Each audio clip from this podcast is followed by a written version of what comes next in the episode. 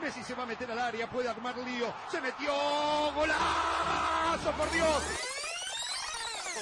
Un momento, Raúl. ¿Este podcast es de fútbol o de ciencia? Disculpen, esta es la voz de mi conciencia y me ayudará con este episodio. De ciencia, tecnología e innovación. ¿O no sabías que los jugadores del Barcelona usaron medicina regenerativa para poder sanar sus lesiones y poder jugar? No, no lo sabía. Entonces el tema de hoy es medicina regenerativa. Si quieres saber más, te invito a que escuches este episodio.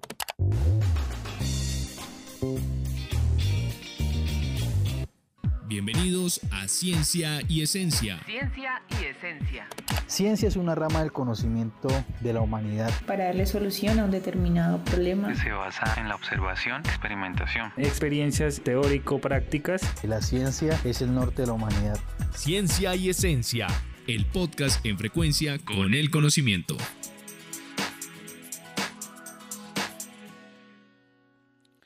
La medicina ha tenido tres triunfos en los últimos siglos. Las vacunas, los antibióticos y la medicina regenerativa. Uy, genial ese dato. Estuve leyendo. Dicen que será una revolución.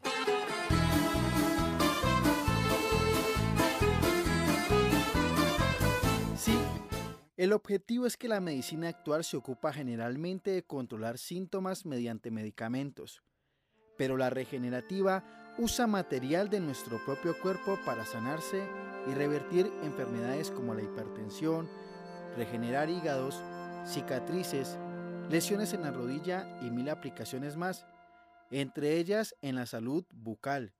Eso es innovador. ¡Guau!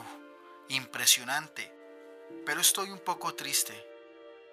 ¿Pero por qué te pones triste? Porque Messi no está en el Barça y vivo en Popayán. Estamos atrasados en ciencia, salud pública.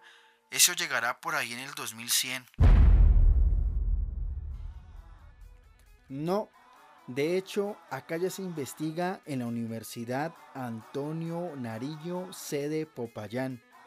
David Gutiérrez, odontólogo y doctor en ciencias de la salud, es uno de sus pioneros y ha llevado a la medicina regenerativa a la salud vocal y otras aplicaciones más. ¿En serio? Esto es una bomba. Bailemos con la medicina regenerativa, en especial con la regeneración de tejido. Tengamos dos proyectos en cuenta, del que nos hablará el profesor David Gutiérrez. El primero, caracterización de los protocolos de fibrina rica en plaquetas. La fibrina rica en plaquetas que es obtenida de la sangre, de la misma sangre del paciente, o sea que el costo es el tubo y la, y la jeringa, y se hace un proceso de centrifugado para, para, sacar la fibrina. Con eso hemos trabajado no solo regeneración a nivel oral, sino también aplicada en otras, en otras eh, especialidades de la medicina, en dermatología, en pacientes con pie diabético. La fibrina es un derivado de la sangre del paciente que se procesa y se usa en él mismo. En pacientes con diabetes ha tenido buenos resultados. Sí, ya entendimos.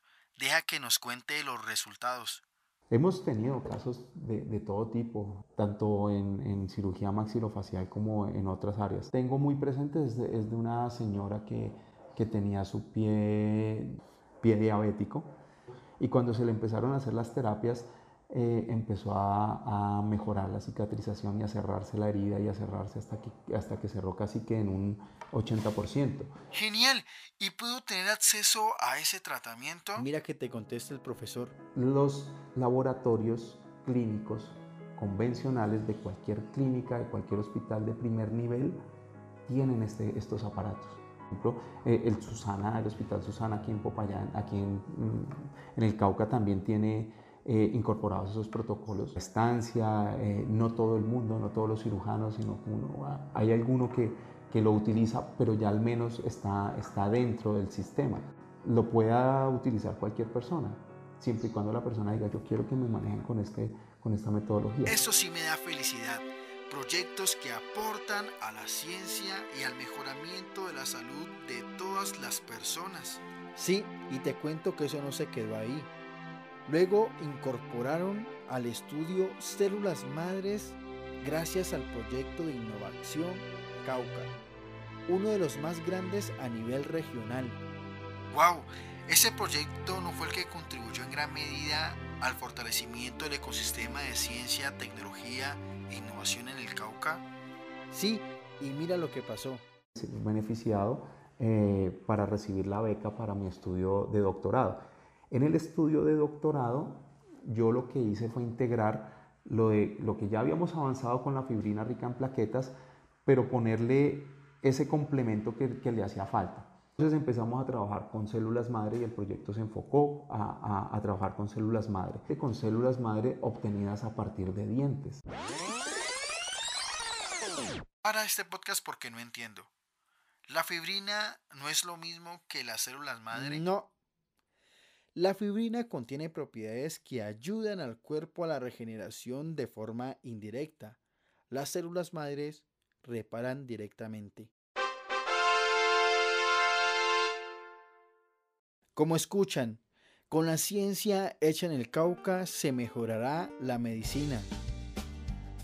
Muy bonito, pero todo así, color de rosa. Para nada. Ha tenido dificultades, pues el profesor David y su equipo no tenían un laboratorio en Popayán y tenían que viajar a Bogotá a investigar. Pero eso va a cambiar porque ya están construyendo. Uy, o sea que la UAN, sede Popayán, contará con su propio laboratorio. Sí, harán investigaciones contribuyendo al desarrollo de la ciencia médica y mejorando la calidad de la salud pública en el Cauca.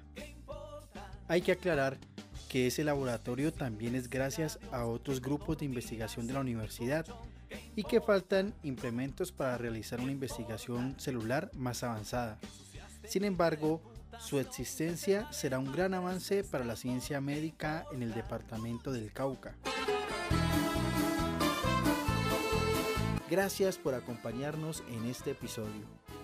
Podcast adaptado a partir del proyecto Evaluación in vitro del potencial osteogénico de una matriz de fibrina bioactiva con y sin células madre de origen dental, financiado por el proyecto Innovación Cauca y la Universidad Antonio Nariño. Síguenos en redes sociales como CDT Creatic y en Spotify como Ciencia y Esencia. No te olvides de compartir este episodio. Soy Raúl Fajardo y hasta la próxima.